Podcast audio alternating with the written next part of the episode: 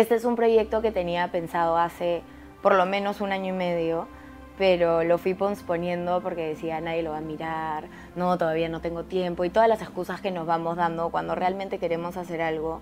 ¿Tú te imaginas mirar hacia atrás y ponerte a pensar todo lo que has hecho en los últimos 10 años? Te apuesto que en esas cosas hay cosas que jamás te imaginaste que ibas a vivir, cosas que jamás te imaginaste que ibas a superar, cosas que pasaron que a lo mejor antes de que pasabas, tu mentalidad era, si a mí me pasa esto, me muero, no la hago. Muchas veces ese miedo viene también por la lealtad que le tenemos a nuestra familia. Si mi papá fue doctor, entonces yo tengo que ser doctor y mi abuelo fue doctor. Y si yo no quiero, después, ¿qué me van a decir? A la mierda, iba a cortar algo, pero en verdad he decidido que lo voy a decir. Entonces, a veces podemos llegar a sentir que nuestra familia es una carga y que nos impone y tiene sueños sobre lo que nosotros deberíamos lograr. Hoy yo estoy saliendo de mi zona de confort, yo estoy haciendo algo que me da miedo, que me da nervios, pero que al mismo tiempo me emociona. Y ahí es cuando sabes que son las cosas que tienes que salir y hacer. Porque si te emociona, significa que hay algo en ti que te está diciendo, hazlo. ¿Y de dónde vienen estos miedos? ¿Qué es lo que realmente nos frena y nos limita? Muchas veces es el miedo al fracaso. ¿Qué va a pasar si todo me sale mal y no me salen las cosas que estamos pensando? Pero ese miedo al fracaso viene porque a veces cuando queremos hacer algo pensamos en la meta final, pensamos en el sueño. Entonces nuestros sueños a veces son tan grandes que no sabemos ni por dónde empezar. ¿Sabías además que el 90% de nuestras preocupaciones nunca pasan, están en tu cabeza y dan vueltas y vueltas y vueltas y te torturan y te sientes mal y quieres llorar y después te da miedo y no quieres salir y no le quieres ni siquiera contar a la gente tus sueños porque te da miedo que te digan eso, que estás loco o loca? Bueno, el 90% de las cosas por las que te preocupas nunca pasan. Y hoy no te estoy diciendo renuncia, sal, busca, no. Te estoy diciendo empieza. ¿Cuál es ese primer paso que puedes empezar a hacer para acercarte a eso que llamas tu sueño? También pregúntate, ¿qué hace que ese sea tu sueño? ¿Por qué lo quieres? ¿Para qué? ¿Por qué crees que llegar a esa meta te va a hacer feliz? Y sí, ustedes saben cuántos años me costó que mis papás entiendan lo que estoy haciendo ahora. Fueron como tres años y medio donde yo sentía que era una mierda que no servía para nada, sí, fracaso, pero fracaso lo tenía escrito acá. Y no porque mis papás me lo decían, ellos lo único que querían era ver que yo estaba haciendo algo con mi vida y en ese momento, en el principio, no veían un cambio, era como, esta niña está todo el día en su cuarto, y yo, sí, pero estoy estudiando.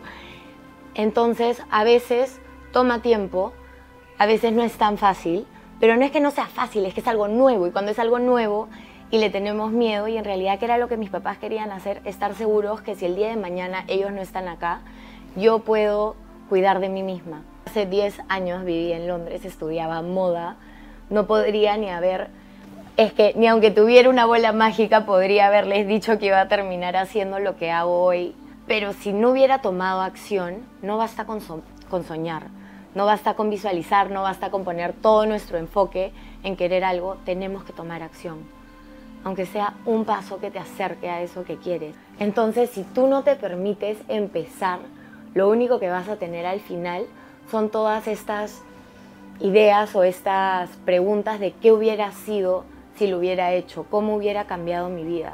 Porque eso sí te digo, ese primer paso que vas a tomar, ese cambio minúsculo que vas a hacer en tu día a día que eventualmente se va a convertir en un hábito y en años puede lograr hacer ese proyecto gigante que querías o esa transformación que estabas buscando en tu vida personal o ese ascenso que estabas buscando en el trabajo, con el tiempo puede ser tu resultado final. Entonces no dejes de intentarlo. Una de mis mentoras en Estados Unidos, que se llama Jean Houston, una vez me dijo, Vivi, la gente no te conoce y igual va a hablar de ti. A la mierda, déjalos que hablen. Todo el mundo siempre quiere hablar, ya sea de uno mismo, de los demás, y siempre vamos a tener una opinión, de nosotros y del resto. Esa opinión no nos hace quienes somos. Esa opinión no es nuestra verdad. Y si la gente igual va a tener una opinión, por lo menos inténtalo. Y si te dicen algo, por lo menos lo intentaste. Y tienes la respuesta a lo que estabas buscando y no te quedaste con él. ¿Qué hubiera sido si le decía a ese chico que me gusta, que me gusta?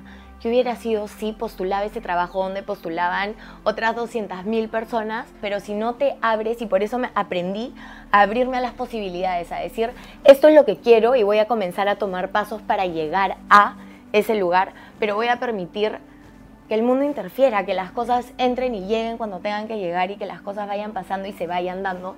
Y les juro por Dios que desde ahí no les voy a decir que vivo magia y venderles toda esta idea de que vivo oh, no sé qué, porque no soy así, pero sí pasan cosas en mi vida que digo, mierda, esto tiene que ser magia, ley divina, energía universal, Dios, como quieras llamarlo, pero es como, son cosas que no puedo ni explicarles en palabras, entonces te invito no solo a que tomes ese primer paso, sino que comiences a cuestionarse a lo mejor tu manera de pensar y la manera en la que estás llegando a hacer las cosas, a tomar las acciones que estás tomando en tu vida, te está limitando ahora.